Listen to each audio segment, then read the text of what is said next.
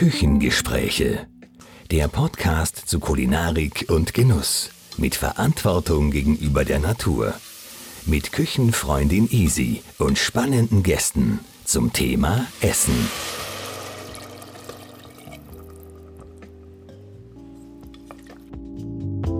Eis, Estero Gold, Stinking Bishop.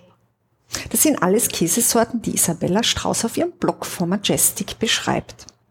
Sie ist zertifizierte europäische Käseexpertin, eine Frau Melier. Und mit ihr möchte ich heute in die vielfältige Käsewelt eintauchen. Servus Isabella. Hallo Isi. Schön, schön, dass wir zusammenkommen. Ich freue mich auch. Wir sind ja hier auf einer quasi noch Baustelle, weil die Isabella äh, öffnet gemeinsam mit ihrem Partner im dritten Bezirk ein Souvenir- und Lebensmittelspezialitätengeschäft direkt beim Kunsthaus und das ist aktuell noch eine Baustelle, weil die Isabella ist ja auch Architektin und ist gerade dabei, äh, das alles herzurichten. Also wir sitzen äh, kurz vorm Fertigwerden, also mitten in der Baustelle ist eine ganz eine besondere Atmosphäre und deswegen kann es auch sein, dass es ein bisschen halt, weil eingerichtet ist es noch nicht. Und äh, der Laden wird heißen Sissi and More und ich glaube im Dezember soll es Genau, für Dezember werden. ist die Eröffnung geplant. Sehr schön. Super. Aber jetzt kommen wir wieder zurück zum Käse. Auch das habe ich vielleicht noch vergessen. Ihr wollt ja auch in Zukunft vielleicht Käsetastings hier machen. Also der Käse wird auch hier eine Rolle spielen. Ja, ja, auf alle Fälle. Sehr gut. Meine erste Frage an dich ist, Isabella, was mich interessieren wird, was ist der ungewöhnlichste Käse, den du je gegessen hast? Ähm, das ist eine Frage, die witzigerweise äh, sehr oft gestellt wird natürlich und meine Antwort ist zumindest bisher immer die gleiche. Äh, mir hat ein Freund mal vor ein paar Jahren einen Käse aus der Türkei mitgebracht. Ähm, das war ein Schaf-Kuh-Gemisch und der wird im Ziegenfell eingenäht und dann in so einer Höhle quasi gereift. Und der war sehr speziell, also vom Geschmack her, aber auch vom Äußeren. Der hat auch Haare verloren, weil das Fell ist halt wirklich drauf. Mhm. Und das war so vom, von dem her irgendwie das äh, Spannendste. Weißt bisher. du, wie lange der in der Höhle liegt? Ähm, ich glaube, es waren zwei Monate oder so. Der ist gar nicht alt, aber er ist sehr intensiv. Es ist eigentlich so von der Konsist Scharf oder? Ja, sehr säuerlich, sehr. Also ich habe ihn dann ähm, kombiniert auch mit Raki und, und so eingelegten Gemüsen, mhm. eben so ein bisschen essighaltigere Sachen. Da hat er dann sehr gut gepasst.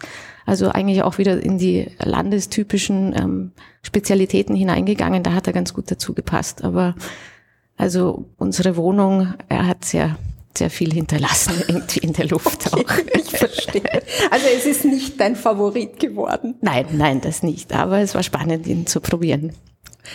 Wie bist du überhaupt dazu gekommen, dich mit Käse zu beschäftigen und auch äh, den Blog zu machen? Der läuft ja jetzt schon einige Jahre und du bist ja international, national unterwegs, um Käsespezialitäten zu suchen und zu verkosten. Also was war deine Motivation?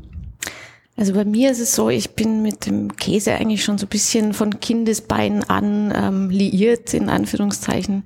Ich war in meiner Kindheit eigentlich immer in der Schweiz in den Bergen, also alle Schulferien.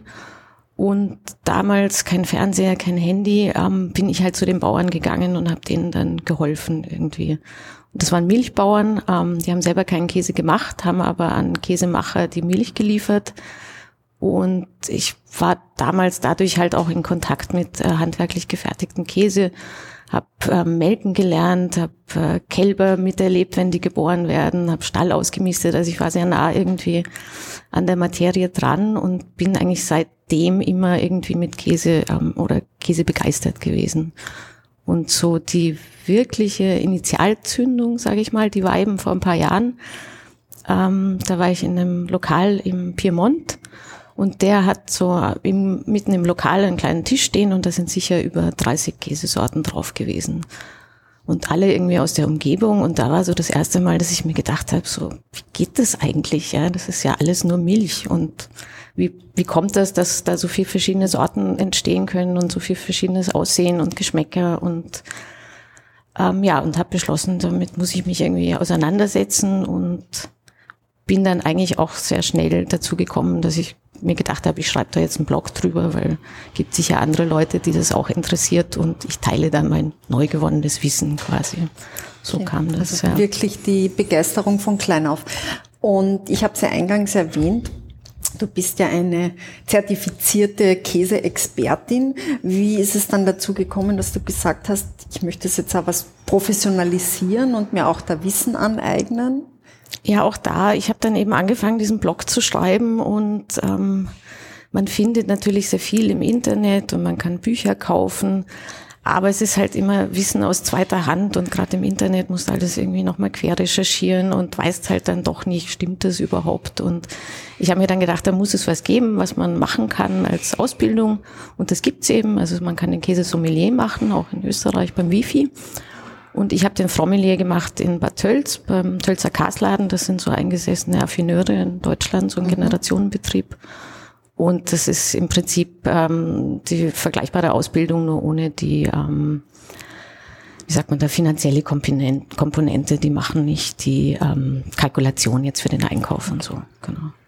Und welche Bestandteile hat dieser Kurs? Also was, was lerne ich? Und kann ähm, das, das kann jeder machen. Also ich brauche keine Voraussetzungen, um diesen Kurs zu belegen. Ich glaube, beim Wifi muss man schon irgendwie ein abgeschlossenes Studium oder mit der Touristik irgendwie verbandelt sein. Mhm. Ähm, beim, bei diesem Frommelier muss man keine, keine Voraussetzungen, also keine Vorkenntnisse mhm. haben. Kann man einfach machen. Ähm, die Wissensgebiete sind dann relativ vielfältig. Es fängt mit der Geschichte an. Käse hat ja eine sehr ähm, interessante Geschichte auch. Also Käse war immer Bestandteil der Menschheit, kann man sagen. Es war immer ein wichtiges Lebensmittel. Ähm, es ist sehr nahrhaft, es war immer sehr wertvoll. In, Im alten Ägypten zum Beispiel haben sie Käse statt Tieren geopfert für die Götter. Sie haben es als Grabbeigabe gehabt. Die Römer haben ihre Soldaten damit ausgestattet, weil eben nahrhaft und haltbar ähm, jetzt noch vielleicht ganz kurz im Mittelalter, die, die Mönche haben ihre Gründe an die Bauern verpachtet und haben als Pacht zum Teil ähm, Käse eingefordert quasi, damit sie halt in den, in den Fastenzeiten was, was haben, was sie essen können. Ein sehr wertvolles Es ist einfach ein sehr wertvolles Lebensmittel, weil ähm, man muss auch denken, für ein, für ein Kilo Bergkäse brauchst du ungefähr 10 Liter Milch. Also es ist schon auch ein Wareneinsatz dabei und dann musst du noch reifen und dich drum kümmern ähm, es ist ein sehr wertvolles ne Lebensmittel und auch sehr nahrhaft. Also das lernt man in so einem Kurs und dann lernt man natürlich, was für verschiedene Käsesorten gibt es, welche Tierarten kann man verwenden, um Käse zu machen, wie wird er hergestellt. Ähm, genau, und dann ist natürlich auch ein ähm, bisschen Sensorik dabei und man macht selber mal einen Käse. Und ja, also es ist so das ganze umfassende Gebiet eigentlich. Aber eine gute Basis auch, um sich sozusagen, so wie du in die Materie so eingetaucht bist, auch mit deinem Blog, ja, von der bisschen professionalisieren. Ja, eh, weil, weil dann weiß, man versteht dann, was man liest und kann sich dann von dort aus quasi noch weiterentwickeln. Aber ja. Gut. Was du sicher gelernt hast, ist, was macht denn einen guten Käse aus? ähm, das liegt, glaube ich, aber auch immer im Auge des Betrachters, weil ähm, Geschmäcker natürlich verschieden sind. Ich finde, ja, was macht einen guten Käse aus? Ähm, wichtig ist die Milch beim Käse natürlich. Je besser die Milch, desto besser der Käse. Was auch viel ausmacht, ist der Käsemacher selber. Auch da gibt es große Unterschiede. Wie viel Erfahrung hat er? Ähm, ich glaube aber Hauptbestandteil ist die Milch. Wenn die Milch gut ist, ähm, ist der Käse meistens auch gut wenn er einem schmeckt. Äh, welche Rolle spielt der Affineur, der dann den Käse ja noch weiter behandelt oder zumindest bestimmte Käsearten? Der spielt auch eine sehr große Rolle, ob ein Affineur sein Handwerk versteht oder nicht, weil der muss sich ja, bei, weiß ich nicht, bei den Rotschmierkäsen muss er sie immer waschen, sie müssen sie wenden, die Milbenkäse musst du immer die Milben irgendwie weg, wegbürsten. Also der Affineur hat schon auch viel zu tun und auch da gibt's ganz große Unterschiede was ich immer spannend finde, ist, ich meine, es gibt ja sehr gute Käsegeschäfte und es gibt aber auch manchmal, da ist man sich nicht so sicher. Was sind denn, wie wählst denn du deinen Einkauf aus? Wo gehst denn du hin? Kann ich auch einmal in den Supermarkt gehen oder sagst du im Supermarkt, na, das, da gibt's nur von großen Molkereien Käse, der wird das nie erfüllen können, was eine kleine Molkerei oder pardon, ein kleiner Käse ermöglicht. Doch, es gibt auch im Supermarkt ähm, Käse, die durchaus äh, ihre Berechtigung haben und gut sind. Das kommt natürlich auf den Supermarkt auch ein bisschen drauf an. Ähm, aber es gibt schon auch bei den Weichkäsen, finde ich speziell. Es gibt ja gute pasteurisierte Käse auch, ähm, die man dann auch im Supermarkt erhält. Aber ich finde oft ähm, bei den Schnittkäsen oder bei so Halbhartkäsen oder Hartkäsen auch solche, die, wenn man jetzt Beispiel Gruyère zum Beispiel nimmt, das, den kriegt man in fast allen Supermärkten. Den kann man aber auch am Markt kaufen bei einem kleineren Händler und die Unterschiede sind gigantisch. Und eigentlich ist Gruyère ja ein Käse, der irgendwie ähm, gechannelt ist. Also da gibt es gewisse Vorgaben, was die Kühe mhm. essen dürfen, ähm, wie die Milch erhitzt wird, hin und her. Und trotzdem sind da gewaltige Unterschiede. Also sowas kaufe ich im Supermarkt irgendwie nicht mehr. Also das heißt, ich kann im Supermarkt Käse kaufen, aber nicht jeden. Das ist jetzt natürlich ist schwierig, schwierig, weil du kannst jetzt nicht alle Sorten aufzählen, welche man, äh, wo man im Supermarkt auch gut damit fährt. Aber was wären so Käse, wo du sagst, das geht eigentlich? Also so Camembert, ich habe schon sehr guten Camembert auch im Supermarkt mhm. gekauft, weil da gibt's halt auch die ähm, bisschen besondereren. Und aber wie gesagt, also wir wissen alle, in, in Österreich gibt's größere Ketten und die haben dann wieder ihre Gourmet ähm, und die haben natürlich schon wieder ganz andere Käsen als andere. Also, also insofern ist es schwer zu sagen und Camembert ist nicht Camembert, aber das ist einer, den ich schon auch gut im Supermarkt gekauft habe. Okay, also man kann es durchaus einmal probieren natürlich, und schauen, natürlich, äh, ja ja, was einem auch schmeckt. Es gibt auch im, im, beim Gouda, bei so spezielleren Supermärkten gibt's auch, ich meine, es gibt den Gouda-Block im Supermarkt und es gibt dann schon auch andere, ja, also das sind halt Unterschiede, die muss man, ja. Erschmecken. Ja, ich glaube, da ist es nicht sehr schwierig. Aber ja, ich sehe ja, wir haben ja hier auch, du hast ja was vorbereitet, da liegen vier wunderbare Käse und ich bin schon gespannt, aber ich glaube, wir machen ein bisschen weiter und dann werden wir noch ein bisschen ja, ja. Äh, probieren, wie die denn so schmecken. Bin ich schon gespannt. Ein wichtiges Thema ist ja auch die Reife beim Käse. Ja, ich habe oft das Gefühl, gerade bei Weichkäse, dass der wenn man ihn kauft, oft noch ja ein bisschen Reifezeit braucht, um so richtig gut zu schmecken. Ja, wenn er so einen mhm. topfigen Kern hat, mag ich ihn persönlich nicht. Wie kann ich das jetzt, wenn ich den kaufe? Ja, ich habe auch, ich muss den nicht gleich essen, weil es ist egal. Wie kann ich den ideal zu einer besseren Reife bringen? Weil wenn ich ihn in den Kühlschrank gebe, reift er dann weiter bei normaler Kühlschranktemperatur oder muss ja. ich da was anderes also machen? Also prinzipiell ähm, reif ist es eine lebende Materie, der bewegt sich auch im Kühlschrank noch ähm, fort, sage ich mal. Ähm, es ist ja meistens oder eigentlich immer ein Haltbarkeitsdatum angegeben, auch bei den Weichkäsen. Und so als Daumen mal Pi-Regel könnte man sagen, dass quasi das Mindesthaltbarkeitsdatum dann das ist, wo er dann gut ist. Eigentlich. Ja, das hat Also man kann auch ein bisschen draufdrücken und so, dann merkt man es ähm, natürlich schon, wie er weich, weil so, so gerade diese Weichkäse mit dem Außenschimmel, die reifen ja von außen nach innen und dann je weicher es Richtung Kern wird, so von der Tastatur her, okay desto näher befindet man sich am. Also beim Mindesthaltbarkeitsdatum meinst du, da fängt es gerade an, da interessant, an, gut zu interessant zu werden. Ja, das ist aber für viele wahrscheinlich auch nicht klar, die sich so diktatorisch an das Datum halten, was eher ein Problem ist, weil... Es ist ein Problem, aber man muss halt, es ist ja auch gut bei allen Lebensmitteln ein Datum angeben. Genau. Ähm, Natürlich, aber Kosten ist immer noch das. Aber der Käse ist, glaube ich, ein relativ sicheres, also ja, gesundheitlich sicheres Lebensmittel, den noch ein bisschen länger ähm, ja. zu verwenden. Denke ich auch. Ansonsten Tipps für die Lagerung zu Hause. Hast du da irgendwie Gibst du die in eine spezielle Box oder lässt du es im Papier, wie du es kaufst oder wie machst du das? Ähm, es kommt auch wieder darauf an, wo man den kauft, ob man ihn im Supermarkt gekauft hat oder nicht. Also ich habe mir mal so ein paar Wachspapiere einfach besorgt, mhm. um dann welche, die zum Beispiel in Plastik gewickelt sind, ähm, umzupacken Prinzipiell, ähm, wie gesagt, der Käse ist eine lebende Materie. Ähm, der kann austrocknen, der kann, wenn er wenn er falsch eingewickelt ist, fängt er an zu schwitzen. Dann können sich, ähm, wenn du einen Blauschimmel ein bisschen zu offen im Kühlschrank hast, dann fliegt alles rum, dann setzt sich der wieder auf anderen Käsen ab. Ähm, prinzipiell je weicher der Käse, desto kühler die Lagerung eigentlich und je härter er ist, desto wärmer. Also so ein Weichkäse sind so vier, sechs, maximal acht Grad mhm. und ein Hartkäse kann schon mit zehn bis zwölf auch gut ähm, lagern. Okay, also der verträgt auch ein bisschen Temperatur. Genau, also ja. Und man, dass man es vor dem Servieren rausgibt, äh, ist eine gewisse Zeit ist, glaube ich, eh schon Common Sense, aber wenn wir schon beim Genuss sind, wenn du jetzt eine, eine Käseplatte zusammenstellst, was sagst du, was sollten da unbedingt drauf sein? Also auch hier sage ich irgendwie, was einem schmeckt, ist gut. Ähm, prinzipiell bei den Käseplatten, was man beachten sollte, ist, äh, wie bei anderen Sachen auch, dass man von, von, der, ähm, von der Anordnung der Käse her, von den leichteren, sage ich mal, oder von den geschmacks weniger intensiven zu den intensiven sich hinsteigert.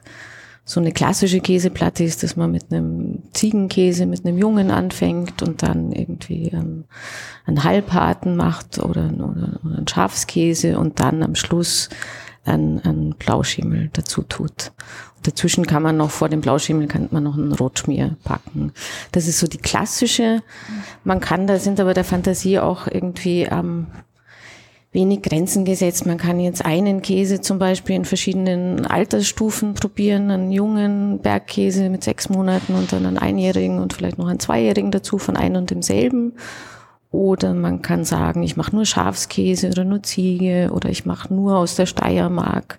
Also da kann man sich ganz viel überlegen, was, was einem selber halt auch Spaß macht. Und das Einzige ist eben, dass man die intensiven am Schluss essen sollte, weil sonst schmeckt man die am Anfang nicht mehr. Und wie hältst du es mit so Beigaben, Feigensenf, Nüssen, Früchten? Also ich persönlich bin eher so ein Purist. Ähm, es passt, also es gibt viel, was passt. Es gibt, äh, weiß ich nicht, so die, die, so, so diese, wie heißen die, so Senfe, äh, Senfarten mit, mit, mit Aprikose drin oder so, die so eine gewisse Schärfe haben. Die passen schon gut zu Bergkäsen zum Beispiel, ja. Oder man kann Trauben, man kann alles Mögliche. Ich selber mache es nicht so gern, weil ich esse einfach gern ähm, den Käse. Also ich brauche da nicht viel dazu. Du hast es gern pur. Ja. Und was ist dein Favorit oder was sind deine Favoriten? Auch das ist eigentlich nicht beantwortbar. Ist nicht beantwortbar. Also es gibt keinen oder keine Sorte, du, wo es gibt schon, ich, wenn ich einkaufen gehe, was ich eigentlich immer mitnehme, ist ein Gruyère, wenn ich am mhm. Markt bin, wenn ich in einem Käsegeschäft bin, ist eigentlich immer ein Comté dabei. Also die, die großen Bergkäse, die habe ich immer gern, also die schon. Na, zumindest, das, ich mag die zwei auch sehr gern. Ja. Besonders den Comté, wenn er schon ein bisschen ja, älter eben. ist. Das ist schon, finde ich, was, was ganz Besonderes. Und äh, okay. Eine Frage, die mich echt schon lang beschäftigt ist, weil die wird, glaube ich, in Frankreich und in Österreich ein bisschen anders gelebt. Käse vor oder nach der Nachspeise? Stadt. Auch Stadt ist, Stadt ist leicht, aber wenn man beides will. Ähm, vor. Okay. Warum? Ähm, ja, ich weiß es eigentlich gar nicht. Also für mich ist es vor der Nachspeise. Okay, weil die Nachspeise, nur aus persönlichen. Das ist eigentlich nur aus persönlichen Gründen. Ja, ich weiß auch nicht. Ich glaube, die Italiener machen es auch vor der Nachspeise. Ähm, vielleicht, weil das Süße danach kommt, das besser passt, würde ich fast sagen. Ja, ist interessant. Das ist auch, weil beim Blauschimmel kombinierst du zum Beispiel gerne auch ein Passito dazu oder einen Süßwein. Und nachdem der Blauschimmel am Schluss kommt, macht es eigentlich Sinn, dass das Dessert nach dem Blauschimmel kommt. Gut. Man kann es ja eh auch anders Man machen. Ich mache es gern anders, aber das ist wahrscheinlich, ja, wie auch immer. Die Frage, die natürlich beim Wein sich anschließt, welcher Wein? Weil wenn ich jetzt so einen sage ich, klassischen, aber doch bunten Käseteller habe mit Ziege und Bergkäse und irgendwie am Weichkäse, am Brie oder Camembert oder was auch immer. Und dann vielleicht noch irgendeinen kräftigen Stinker drauf zum Schluss. Was sagst du? Muss es ein Rotwein sein oder muss es ein Süßwein sein oder ist es auch, bist du da nicht zu streng? Also zum einen bin ich nicht so streng, ähm, aber es gibt schon Sachen, die man ein bisschen befolgen muss oder sollte. Ähm, aber man merkt es dann eh, wenn man es äh, äh, ausprobiert. Es ist schon auch da wieder, der Wein darf nicht den Käse übertun, der Käse nicht den Wein. Also wenn man jetzt einen, einen jungen einen Ziegenkäse oder sowas hat, dann bietet sich eher ein, ein trockener Weißwein eher an. Und je je kräftiger der Käse wird, desto kräftiger wird dann auch der Wein eigentlich. Dass man dann drei auch, Gläser trinken dann müsstest du viele, was, was äh, Oder oft eine, ein, ein sehr guter Allrounder ist, ist Champagner und auch viele ähm, Prosecchi, mhm. die gut passen, weil die passen bei den, bei den Weichkäsen, also bei den, den Jungen, die, äh, die cremig sind, die oft noch mit Sahne angereichert sind, ähm, schneidet da die Kohlensäure eigentlich super durchs Fett. Und der passt aber auch zu einem Bergkäse sehr hervorragend. Das ist ja mal ein Ratschlag. Der also das kann ich empfehlen. Beim Blauschimmel ist wieder was anderes. Der Blauschimmel, der clasht sehr, sehr gerne mit sehr viel. Also da der ist, hat gerne einen süßen auch. Der hat gerne was Süßes dabei. Ja. Gut. Genau. Und wo kaufe ich den Käse ein? Wo gehst du hin? Ähm, also ich bin hauptsächlich am Markt, muss ich sagen. Ich habe da meinen Markthändler ähm, meines Vertrauens, der, der sehr schöne Österreicher hat und sehr schöne Schweizer auch. Mhm. Da bin ich meistens. Ähm, aber ich schaue auch mal in andere Käsegeschäfte in Wien. Und ich bin natürlich auch viel auf Reisen und da nehme ich schon auch mal einen ganzen, irgendwie so zwei Kilo mit und das hält dann auch eine Zeit. Ich verteile dann zwar auch an Freunde und so, aber ja. Okay. Aber hast du dann auch die entsprechenden Kühlmöglichkeiten, weil er zwei Kilo Käse, auch wenn du was hergibst, du kannst ja nicht nur mehr von Comté ernähren. Oder ist es so? Naja, du, der hält ja auch ewig. Also wenn du den frisch beim Bauern holst, ähm, der, der wird ewig nicht schlecht. Ja. Also das, das kann man mit gutem Gewissen sagen. Und ich habe mir letztes Jahr zum Geburtstag selber einen kleinen Käsekühlschrank geschenkt oder einen Kühlschrank, der jetzt auf dem normalen Kühlschrank oben drauf steht und der hat nur Käse drin. Okay, der hat nur Käse Weil drin. es gab da familiär irgendwie, wurde Veto eingelegt über die Käseblockade im Kühlschrank. Insofern. Wegen der Menge oder weil das auch olfaktorisch manchmal ein Problem ähm, Wegen der Menge und auch, weil man dann immer nicht weiß, was darf man jetzt essen, was wurde schon fotografiert, was ist für was gedacht. Deswegen. Okay, und auch der Reifegrad, ich nehme an, da gibt's auch ein, ein System. Ja, da gibt's auch ein System. Denke ich mir. Ja, ja super. Ich glaube, wir werden jetzt einmal probieren. Probieren wir mal. Also ich habe heute mitgebracht eigentlich ähm, keine so klassische Käseplatte, wie ich sie vorher beschrieben habe. Ich habe mal, ich, mein Anliegen war, dass sie aus Österreich kommen und Rohmilch sind. Und ich habe einen äh, jungen Schafskäse dabei, obwohl ich den gestern probiert habe. Er ist schon, ähm, er schmeckt schon nach was. Mhm. Ähm, der ist so 10, 12 Tage alt aus der, aus der, äh, aus Kärnten von der Familie Nuart. Mhm. Die machen Schafsrohmilchkäse. Und der ist jetzt so der letzte Batch, weil die ähm, Schafe jetzt quasi in die, in die Pause gehen, bevor sie ihre Lämmer bekommen. Also genau, das ist mal der eine. Dann habe ich zwei Vorarlberger, ähm, so ein, eher ein Halbharten und einer, der schon ein bisschen härter ist. Der eine ist äh, vom Sommer, so ein Rotschmierkäse, ähm, von der Flu, glaube ich, war der. Und der andere heißt Arthur Vollfett. Äh, Vollfett deswegen, weil die Milch nicht entrannt wird sondern eben die Abendmilch und die Morgenmilch beides mit voller Power äh, verwendet werden. Der ist äh, 14 Monate alt und dann habe ich auch wieder von der Familie Nuart noch einen Schafblauschimmel mitgebracht. Genau. Das klingt Müssen wir nicht gut. alle essen, aber ich habe sie mal. Ich hab, ja, genau. gib mal her, probieren wir mal. Tun wir mal darüber. Ich habe mir gestern schon ein paar Geschmacksnotizen gemacht. Ja, sehr gut. ähm, Genau. Aber das klingt ja, klingt ja ganz vielversprechend. Ich hatte ja mit der Familie Nurt indirekt zu tun. Ich bin ja öfter in der Südsteiermark, weil mein Mann ist von dort. Und wir gehen gerne zum äh, Taller in St. Veit in Vogau essen. Ich weiß mhm. nicht, ob du das mhm. kennst. Kenn ich nicht. Das ist ein tolles Lokal, der kocht ganz fantastisch. Und da hat's ein Schweinefleisch vom Hort gegeben, das sie als Trüffelschwein auf der Karte hatten, weil es mhm. mit, mit Trüffeln noch zusätzlich aromatisiert worden ist. Und das war ein wunderbar zartes Fleisch, das war wirklich ganz gewaltig.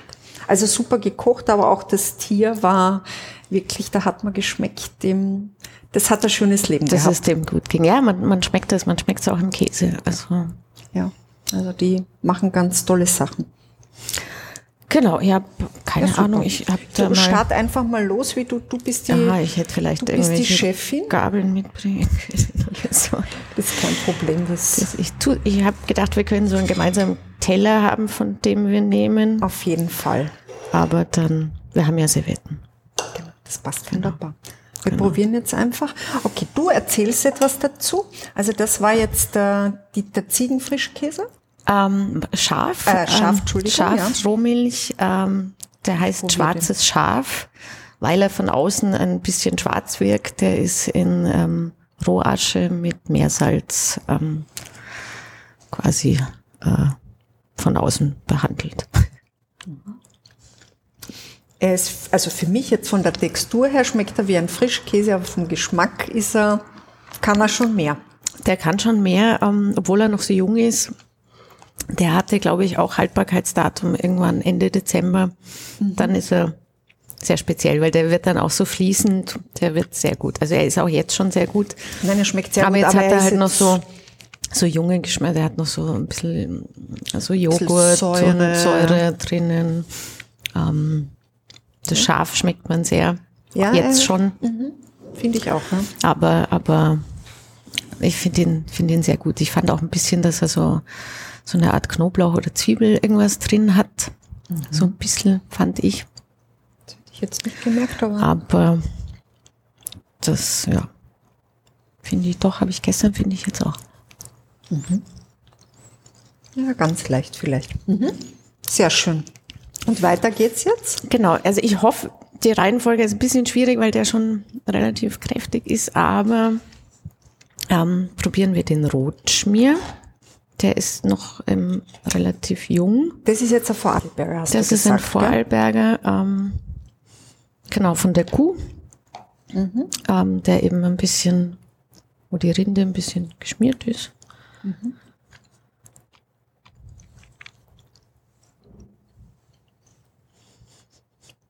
Also prinzipiell so zum Käse verkosten, ähm, man nähert sich dem Käse immer ähm, von außen nach innen. Also man kann ihn erstmal von außen überhaupt begutachten, was für eine Rinde hat er, was für eine Form hat er, hat er, ähm, hat er einen festen Teig oder einen sehr weichen. Also man nähert sich ihm quasi von außen, dann wenn man ihn probiert, man schneidet sich ein Stück ab, das kann man dann so ein bisschen an die Nase halten und in der Mitte vielleicht brechen, damit sich das ähm, so quasi die, die, die ähm, Düfte hinauskommen. Und dann eigentlich erst, ähm, Ist. genau. Aber er ist eigentlich relativ mild, oder? Für einen Rot. Er ist, er ist relativ mild. Das ist ja auch kein klassischer, so wie die belgischen oder die, die, das ist eher so in die Appenzeller Richtung. Aber, aber, aber auch. Der hat, finde ich, so ein bisschen nach Kartoffel und sowas an sich. Ich habe ja dieses kann Jahr, man den erwärmen auch? Also Den kann könnte ich mit dem überbacken sozusagen. ja, ja, also ähm, das, der, das ähm, mit dem Überbacken hat immer ein bisschen mit dem pH-Wert vom Käse zu tun. Und die sind, glaube ich, immer so bei 5,2 oder sowas war es, glaube ich, wo, wo, wo so ein guter, guter Schmelzpunkt ist, wenn ich mich richtig erinnere. Gut, aber Also die gehen sicher gut zum Überbacken, ja. gut. Also finde ich, aber er ist ein ähm, Aber er ist schon kräftig, also er, er ist schon, ist schon richtig, dass er nach dem kommt. Ja, ja, das, das auf jeden Fall, ja. Also der, der kann durchaus, aber er ist jetzt nicht so extrem, finde ich. Also, und welchen Wein würdest du dazu jetzt trinken? Zudem würde ich, glaube ich, ein Bier nehmen. So ein, ähm, oder ein, du könntest auch einen, einen jüngeren Rotwein, würde ich bei sowas, glaube ich, empfehlen, wenn wir beim Wein sind. Oder was, was wirklich auch gut zu vielen Käsen passt, ist, sind die, ähm, wie heißt denn das auf Deutsch? Artisanal Beers, die, die ähm, handwerklich gefertigten Biere, also nicht die, wie Ah, diese Wie heißt? Craft. Genau, so Craft-Biere, die passen, weil die haben auch oft so eine Süße drinnen und die passen sehr gut zu, Nein, Sehr gut. Den Sachen. So, Gut, ich glaube, wir sind bereit für den nächsten. für den Vollfett. Ja, der gefällt mir schon vom Namen gut. Na, Käse, ein magerer Käse schmeckt doch nicht, oder? Was sagst du dazu? Also, Was heißt schmeckt nicht? Das ist immer ähm, nein, aber Fett reduziert. Fett ist ein Geschmacksträger natürlich. Also, Genau. Das ist Das wollte ich eigentlich hinaus. Ich mag auch einen Topfen, aber das ist jetzt was anderes. Aber ein Hartkäse, der muss ein Fett haben. ein Hartkäse muss er Fett haben, finde ich auch. Ja. Schon, gell? Gut, dann sind wir uns einig. Ja, der ist jetzt schon wieder, der hat schon diese Karamellnoten irgendwie Genau. drinnen. Der ist schon intensiver, ja. Der das ist halt schon ein Bergkäse. Das ist halt der Bergkäse, ja.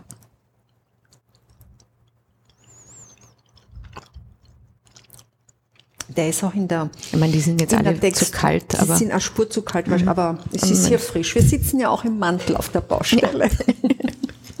Damit es die Zuhörerinnen auch wissen. Aber es, es ist okay. Also mir ist nicht kalt, dir auch nicht. nein, mir oder? auch nicht, nein. Aber dem Käse scheinbar ein bisschen. Nein, aber das ist so ein, ein wirklicher, also das ist halt einer meiner Favoriten. Ich liebe Bergkäse. Ich auch. Dieses, diese schon kräftigere, karamellig. Ja, ist einfach, Ja, und die Biss. Struktur ist eine andere und ja. Sehr gut. Wer, wer hat den gemacht? Also welcher Produzent? den Nachnamen weiß ich jetzt nicht. Der Arthur, Arthur irgendwas. Okay. Beim Aber aus Vorarlberg. Käse.at kriegt man den. Ähm, aus Vorarlberg ist der ja. Aus dem Bregenzer Wald. Käse.at muss man sagen, die sind auch am Karmelitermarkt. Die sind auch am Karmelitermarkt, die sind auch am Üppenmarkt. Mhm. Ähm, ja. Die haben gute, eine gute Auswahl an österreichischen Die haben eine gute Käsen. Auswahl, der fährt auch immer selber. Ähm, Im Sommer ist er sechs Wochen unterwegs und geht zu den ganzen Produzenten Mhm. hin und sucht selber aus quasi. Also sie haben, die sind dahinter, dass sie gute Ware haben. Super. Fein. Also doch noch ein Tipp für den Handel. Ja. Das ist auch in Ordnung. Gut. So. Und dann liegt hier noch ein schönes, großes Stück von einem Blauschimmel. Genau, das ist wieder, sind wir wieder bei den Nuance. Der Kreis schließt sich, ist wieder Schafmilch, äh, Rohmilch. Mhm. Genau. Dann schneide ich den mal. Schneid mal an, genau. Genau, bei sowas, ähm, vielleicht, wenn man jetzt daheim so Platten hat, äh, vielleicht doch ab und an verschiedene Messer auch verwenden, weil du natürlich den Schimmel immer von einem Käse zum anderen rüber überträgst. Ist jetzt kein Drama, aber Ja, wenn Muss er nicht nicht aufgegessen wird, ist es nicht so günstig, wenn man es. genau. Also man- kann es immer abschaben und Ja. so, aber es ist halt, ja, es muss nicht sein, sagen wir es mal so. Du eine Frage beim, dass man beim Hartkäse die Rinde wegtut, klar, aber beim Blauschimmel auch, oder? Oder Ähm, isst du die Rinde mit? Also beim Hartkäse ähm, mitessen kannst du prinzipiell immer. Ja, aber ähm, was sehr gut ist beim Hartkäse ist, dass man sich der Rinde sehr nähert. Diese, diese Mhm. hier sieht man ja, die wird auch, das wird auch immer größer, je älter er wird. Mhm. Ähm, weil da ist der Geschmack noch viel mehr gebündelt Mhm. in dem. Beim Blauschimmel würde ich es jetzt nicht mitessen. Man sagt auch bei vielen, man soll es nicht, weil der Blauschimmel ist oft in, in ähm, Alufolie gelagert Mhm. Okay. und da ist die Gefahr, dass sich Lysterien bilden. Das ist sehr gering, die Gefahr, aber man sagt Mhm. da eigentlich nicht, weil dadurch kommt oft Schwitzwasser hin Mhm. und Lysterien brauchen Feuchtigkeit, um sich zu entwickeln. Und deswegen würde ich es beim Blauschimmel nicht machen. Aber prinzipiell, also vom, vom Schimmel her, man kann es ja, schon. ja, ich verstehe schon, aber das wäre jetzt. genau, aber das ist jetzt keine Geschmacksexplosion, weil man das macht. Ja, der riecht toll. Sehr. Der hat dieses cremige, dieses milchige, dieses Mhm. Das Milchige, so eine buttrige auch, wenn man ihn jetzt.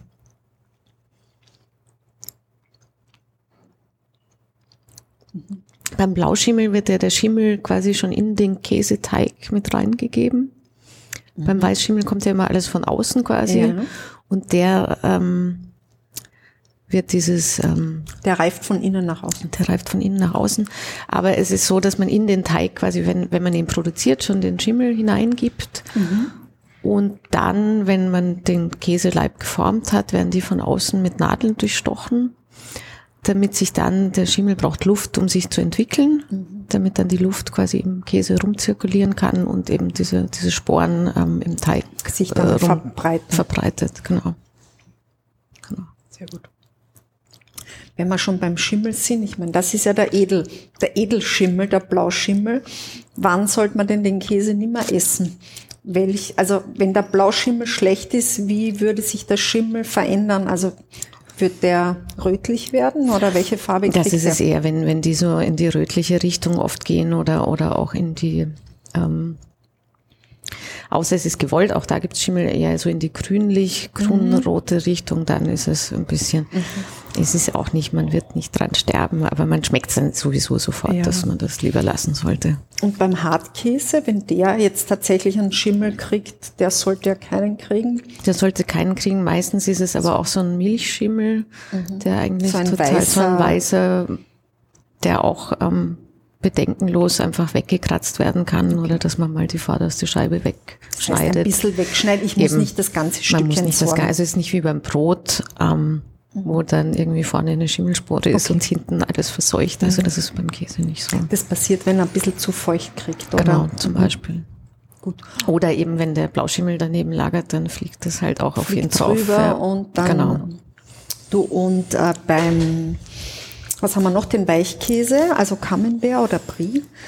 Wie ist es da mit dem Schimmel? Wenn er blau wird, grün wird, dann Dann würde ich ihn auch nicht mehr essen. aber manchmal ist es so, wenn sich weißer Schimmel bildet, dann ist es ja also wenn man die Schnittfläche hat und Die der- Schnittfläche, das naja, ist der, hat ihn ja wächst draußen. weiter, der wächst einfach weiter. Der, Ja. der wird ja von außen behandelt mit diesem ähm, Candidum oder Camemberti, gibt es zwei, äh, gibt's mehrere Arten, aber egal.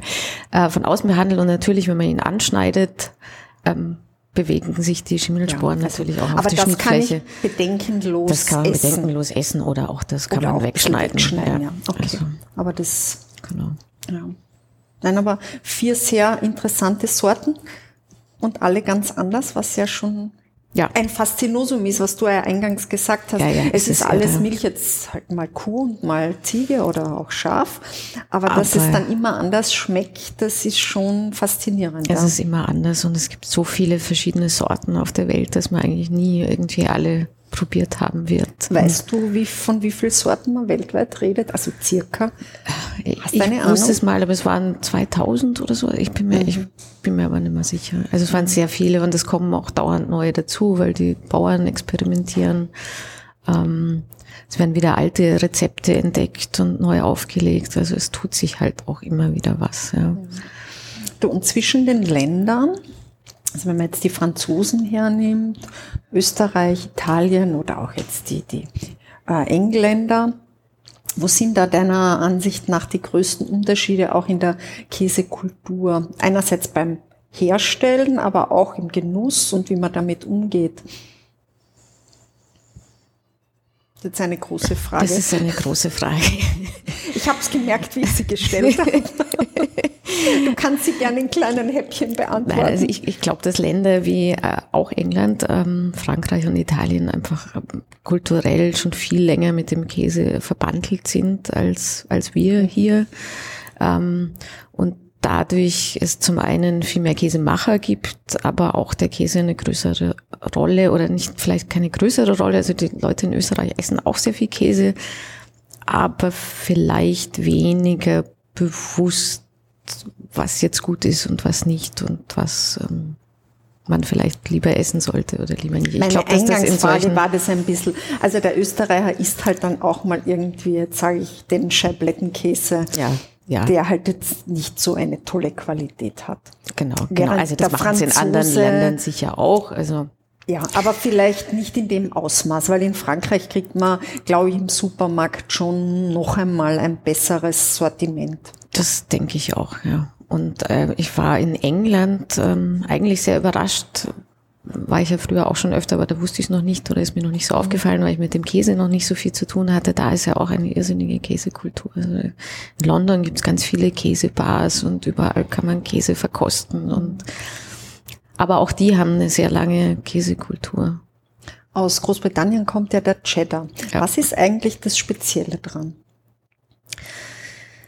Ähm, der Cheddar ist vom Herstellungsverfahren halt ein bisschen speziell. Das ist Cheddaring heißt irgendwie, wenn man, wenn man die Käseblöcke, also wenn er schon geformt ist, dann aufeinander legt. Das nennt man das Cheddaring. Und der wird aber dann nochmal auseinandergedröselt und wieder neu verpresst. Das ist irgendwie mal so die Art des Cheddar-Machens. Was das Besondere ist. Nein, aber hat es dann eine Auswirkung auf den Geschmack auch? Es hat auf die Konsistenz den, ein, ein, und die Konsistenz, ist Konsistenz ja hat auch immer was mit Geschmack zu tun. Also ein, wenn ein Käse eine andere Konsistenz hat, dann schmeckt er auch anders. Das schon. Aber prinzipiell auch da, also Käse, wie, Käse ist eigentlich immer dasselbe. Käse ist immer Milch, ähm, Milchsäurebakterien ist Lab und ist Salz, entweder direkt in den Teig oder von außen gesalzen. Und das ist eigentlich Käse, egal welche Sorte das jetzt ist. Ja. Und das ist beim Cheddar eigentlich auch nicht anders. Und natürlich sind die Herstellungsverfahren immer anders, wie, wie man die Milch erhitzt, um den Käse mhm. zu machen. Das unterscheidet sich natürlich. Aber so vom Grundprinzip sind es immer dieselben vier Zutaten. Ja. Stimmt, aber trotzdem kommen trotzdem 2000 kommen verschiedene raus. Es gibt ja auch Leute, die vertragen keinen Käse, weil sie laktoseintolerant sind. Was sagst du denen? Ich habe einmal, mir hat es einmal jemand gesagt, dass ein alter Bergkäse kein Problem sein kann. Weil ähm, die Laktose das ist, sich die abbaut. Laktose wird abgebaut. Ähm, beim, beim Reifeprozess. Ist das, so, das ist so, das ist so. Also ein Bergkäse hat, glaube ich, weniger als 0,01 Prozent. Natürlich, wenn man wirklich super laktoseintolerant ist, vielleicht merkt man auch das, aber eigentlich theoretisch dürfte man es nicht merken. Meine Erfahrung ist, dass viele auch vielleicht gar nicht laktoseintolerant sind, sondern vielleicht auf gewisse Eiweiße ähm, nicht reagieren und das vielleicht falsch diagnostiziert wird. Mhm. Ähm, weil viele Milcheiweiß von der Kuh nicht vertragen, mhm. aber von der Ziege sehr wohl würden. Ja, aber prinzipiell ist ein, ein gereifter Bergkäse hat eigentlich so gut wie keine Laktose okay. mehr drinnen. Sehr gut. Gut. Das heißt, Bergkäse kann man essen, wenn man Probleme hat. Dann gibt's aber noch eine andere Gruppe, die sagt, wir essen gar keinen Käse, weil Milch ist vom Tier und ja. Äh, die Veganen. Genau, Vegan. Mhm. Die Veganer. Und da gibt's ja schon ich weiß es gar nicht, ob es in Österreich gibt es wahrscheinlich auch schon, viele, die äh, eine Art Käseersatz produzieren, oft aus Cashewnüssen. Mhm, mit Erbsen wird ja, auch was also, gemacht. Ja. Was sagst du dazu? Ist das Käse oder ist das was anderes? Nein. Also es ist kein Käse. Ich frage mich auch immer, warum man die Dinge äh, bei Namen nennen muss, die schon für was anderes vergeben sind. Aber das muss man, glaube ich, um es bei den Menschen irgendwie äh, platzieren zu können. Prinzipiell finde ich das eine gute Geschichte, wenn man sowas hat, ähm, weil ich denke, dass viel Käse produziert wird, der eigentlich nicht die Qualität weder für den Körper ähm, noch für den Genuss ähm, liefern kann und dass man da sehr wohl auf Produkte, die irgendwie veganen Ursprungs sind, zurückgreifen sollte. Also Beispiel Tiefkühlpizza oder da muss keine Kuh irgendwie ein Kind nach dem anderen bekommen und dauernd gemolken werden, um sowas zu produzieren. Abgesehen davon, dass da eh gar nicht so viel Käse drin ist, aber ja, da hat's ja die Also da finde ich, finde ich den veganen Ansatz ähm, sehr gut, weil man die Leute nicht auf Dauer, ähm, glaube ich, nicht alle dazu bewegen kann, dass man jetzt handwerklich gefertigten Käse sich nur äh, anschafft. Also die Leute werden immer in den Supermarkt gehen und Industriekäse kaufen. Und dann finde ich zumindest bei so Produkten sollte man das ersetzen, auf alle Fälle. Okay, wo du sagst, da merkt man jetzt den Unterschied dann eh nicht so, weil es egal ist. Das merkt, glaube ich, keiner. Mhm. Ja, es ist ein interessanter Zugang. Aber es kann kein Ersatz sein für das, was wir hier jetzt am Tisch stehen haben. Nein. Also für mich nicht, für, für andere vielleicht schon. Also ja, ich meine, ich, ich, ich sehe den Ansatz mit den, mit den Tieren natürlich, weil es ist schon ein bisschen dramatisch, wie, wie Kühe, also in Österreich ist es glaube ich noch relativ gut, aber in anderen mhm. Ländern ähm, gehalten werden und äh, eben als, als, als Milchmaschinen benutzt werden für ein Produkt, das es gar nicht wert ist. Also mhm.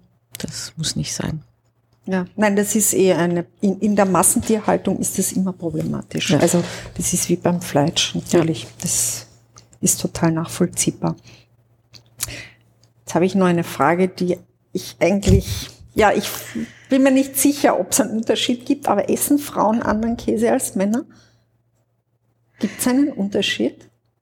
Ähm, ich habe mal gelesen, es gibt ihn äh, in meinem Umfeld konnte ich es noch nicht bestätigen. Also es ist im Prinzip, ich glaube, es ist ein Blödsinn. Das ist ein Blödsinn, oder? Das ist wie mit dem, ja, dass man kein Bier trinkt, sondern nur Wein. Also. Okay, gut. Ich glaube eh auch, dass es keinen Unterschied gibt, aber ich wollte es besprochen haben. Ja. du, am Anfang äh, habe ich ja drei Käsesorten erwähnt. Und zwar den äh, so mhm, Stinking Bishop hat genau, du im Programm. Estero Gold und Blaue Geiß. Und irgendwie, glaube ich, solltest du das noch aufklären, was sich hinter denen verbirgt.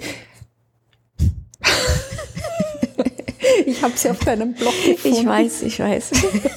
Aber du hast jetzt gar nichts Spezielles dazu, eine Erinnerung, wo du sagst, wann das war, wo du die gegessen hast, woher die kommen? Doch, das schon. Also die blaue Geiß habe ich auch in, in, in Wien erstanden. Ähm, die ist von Willi Schmidt äh, aus der Schweiz. Das ist ein ganz hervorragender Käsehersteller. Aber ist das ein Blauschimmel? Das ist ein Blauschimmel, ja. Von der Ziege. Oder? Ja, Geiß muss ja Ziege sein. Würde ich sagen. ein Gas, sagt mein Kern. Gas, genau. der Estero Gold war aus Amerika. Ähm, das war auch so ein Hartkäse, ein ganz toller da habe ich, also ich mache immer so, wenn irgendwelche Leute in Urlaub fahren, ähm, belämmere ich sie immer. Sie dir was mit? Genau.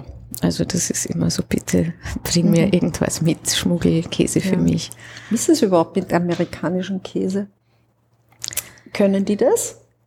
Ähm, die machen auch sehr guten Käse. Die Amerikaner haben ein bisschen einen Unterschied zu uns, die, ähm, dass man Rohmilchkäse erst verkaufen kann nach ähm, 60 Tage Reifung.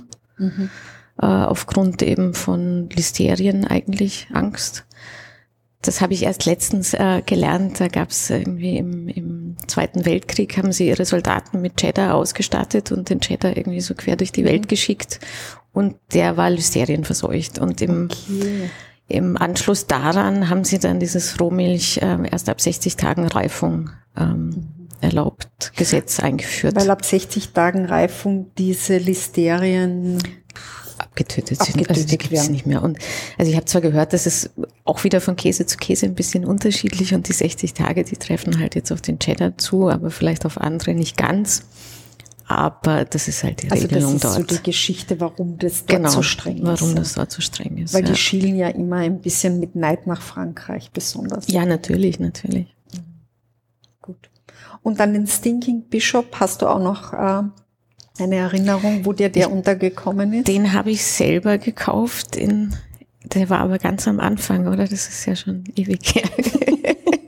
Es kann sein, aber ich muss zugeben, der Name hat mir gefallen.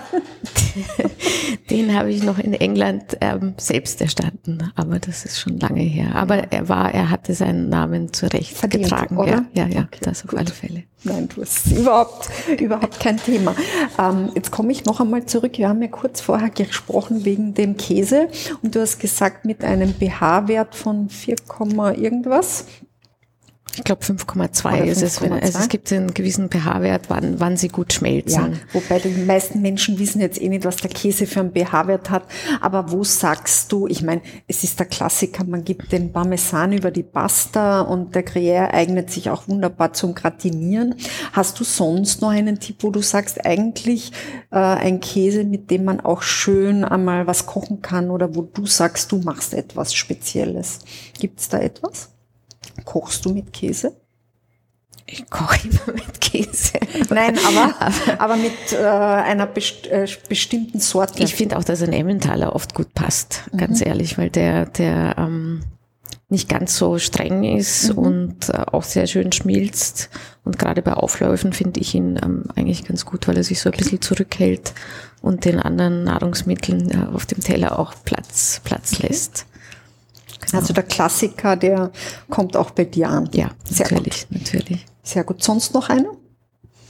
Mit Weichkäse kann man der? Gar nicht so? Ähm, kann man natürlich machen, geht, geht auch ganz gut, ist jetzt nur nicht so meins.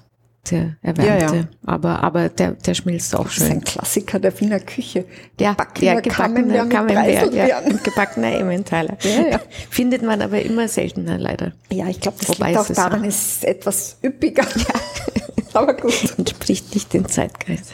Ja. Äh, Isabella, gibt's noch etwas über Käse, wo du sagst, das möchte ich unbedingt noch loswerden? Ein, ein Ratschlag oder ein Tipp für Käseliebhaber, was sie mal ausprobieren sollten oder ja, ein. Also was ich finde, dass man einen Rohmilchkäse ähm, schon gerne Ausschau halten sollte für einen Rohmilchkäse, weil der, es gibt wunderbar super pasteurisierte Käse, aber der Rohmilchkäse ist schon nochmal was anderes, weil einfach viel mehr durch die also pasteurisierter Käse heißt ja, die Milch wird erhitzt, ähm, entweder auf, auf 72 Grad für 15 Sekunden oder man kann sie ein bisschen weniger erhitzen für 30 Minuten. Und das ist dazu da, um Bakterien abzutöten. Und man tötet aber natürlich nicht nur die schlechten Bakterien ab, sondern eben auch gute. Und man nimmt der Milch halt schon viel einfach auch an Geschmack weg dadurch. Und dadurch auch nicht jeder Rohmilchkäse, also es liegt wie gesagt auch am Käse, aber dadurch ist Rohmilchkäse schon nochmal was anderes als mhm. ein pasteurisierter. Also das lege ich ihm ans Herz. Wenn du nicht gerade Käse isst, was isst du denn dann am liebsten?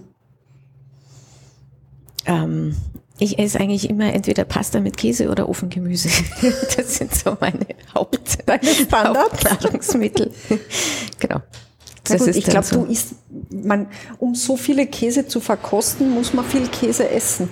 Was man ich esse gar nicht so viel in der Menge, glaube ich, ähm, aber kontinuierlich immer ein bisschen. Ein bisschen. Und nachlesen kann man das ja alles auf deinem wunderbaren Blog for Majestic. Genau, da kommt eh demnächst wieder eine neue Blogpost raus. Ich war letztes Mal in Slowenien, äh, ja, nein, in Italien, aber an der slowenischen mhm. Grenze äh, bei einer ganz wunderbaren Käsemacherin die ihren, äh, ihren Käse in 70 Meter tiefen Tropfsteinhöhlen irgendwie lagert, wo sie es an Seilen runterlässt und man kann da auch nur im, im Steiggurt hinunter. Wir waren leider nicht unten, aber haben Fotos gesehen und von der habe ich was mitgebracht und die interviewt und das kommt bald. Ja, super, genau. sehr schön. Na, da genau. freue ich mich. Dann sage ich herzlichen Dank für ja, das interessante mich. Gespräch. Und ja, und für alle, die jetzt zugehört haben, würde ich mich freuen, damit ihr auch zukünftig keinen Podcast versäumt, dass ihr die Küchengespräche abonniert und ja, über positives Feedback oder eine Bewertung freue ich mich auch und sage noch einmal Danke, Isabella. Danke dir, Isi. Das war das Küchengespräch für heute und nicht vergessen, genieße das Leben und lebe den Genuss. Deine Küchenfreundin Easy.